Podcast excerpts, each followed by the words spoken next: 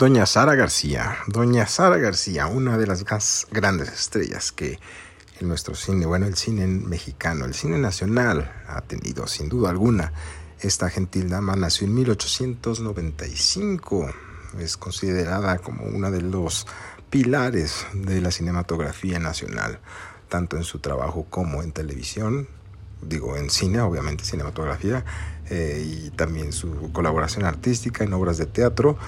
De hecho fue para una obra de teatro que se mandó a sacar los dientes para participar en una de ellas y también dentro de la televisión y el teatro de televisión, bueno, ya lo dije, eso como sea. Sin embargo, hay algunos datos que probablemente no sepan sobre nuestra gentil Sara García, esa ternura de abuelita que, por cierto, fuera de cámara era bastante mal hablada. Pero bueno, vayamos.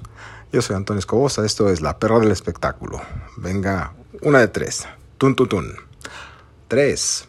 Doña Sara García estuvo en romance con Consuelo Consuelo Luna, otra actriz de la época del cine de oro de México, cuando ya andaba con esta, bueno, cuando yo estaba viviendo con la señora Rosario.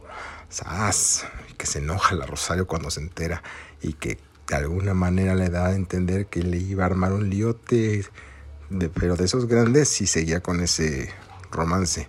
Así que Sara García ah, tuvo que ceder ante el chantaje, bueno, ante el amor eh, tuvo que escoger entre el amor de su pareja de ese entonces, de Doña Rosario, o bien de la actriz Consuelo Luna. Se quedó con, ah, con Rosario para Consuelo de Rosario, irónicamente.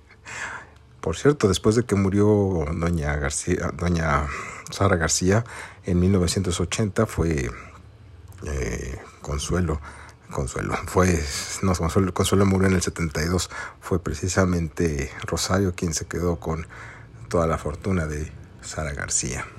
Bueno, pero estamos yendo yo no, ya a la parte número 2, porque para que ustedes lo sepan, esta tierna abuelita quien posó tan tan tan tan tan tiernamente para la imagen de Chocolates abuelita, cobró ni más ni menos la cantidad de un millón de pesos. Y estoy hablando de un millón de pesos de de los años 70, un millón de pesos de los que son grandes. Eh, con eso cedía su imagen y el uso para la comercialización de tan reconocido chocolate que hasta nuestros días sigue siendo parte de los festejos y endulzamiento de la gente que consume este producto tan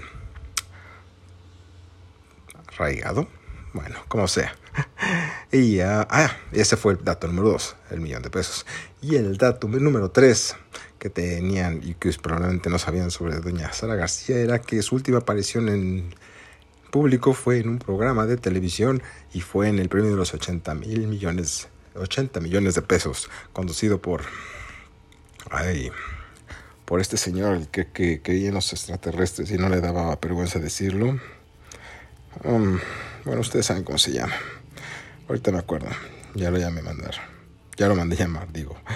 Este se llama Pedro Ferris, don Pedro Ferris. Muchas gracias. Gracias por acordarme, mi señor productor, eh, don Pedro Ferris. Y fue no para participar, sino para apoyar a un muy querido amigo, quien fue quien me compartió estos datos. Por cierto, está la señora Rosario murió tan solo tres años después de fallecimiento de Sara García, quien en el hospital, digo en el centro médico de la Ciudad de México, fue, parecía que iba a salir adelante, este es parte del 3, eh, después de que había en las escaleras y sufrió un ataque cardíaco, le dijeron a un amigo muy cercano a ella que ya estaba muy bien, que se estaba recuperando satisfactoriamente, pero de pronto, pum, vale, que le viene otro, otro ataque y ya no pudieron hacer nada por la abuelita del cine nacional, quien moriría el 11 de noviembre de 1980, dejando un vasto, vasto legado cultural detrás de ella. Imagínense, participó desde el cine mudo. Y dicen que tuvo que ver con Mimi Derba. Pero bueno, esa será otra historia. Por lo pronto, un abrazo, beso y afectuoso cariño, todo mi afectuoso cariño a doña Sara García, donde quiera que esté. Que tengan una excelente vida. Adiós.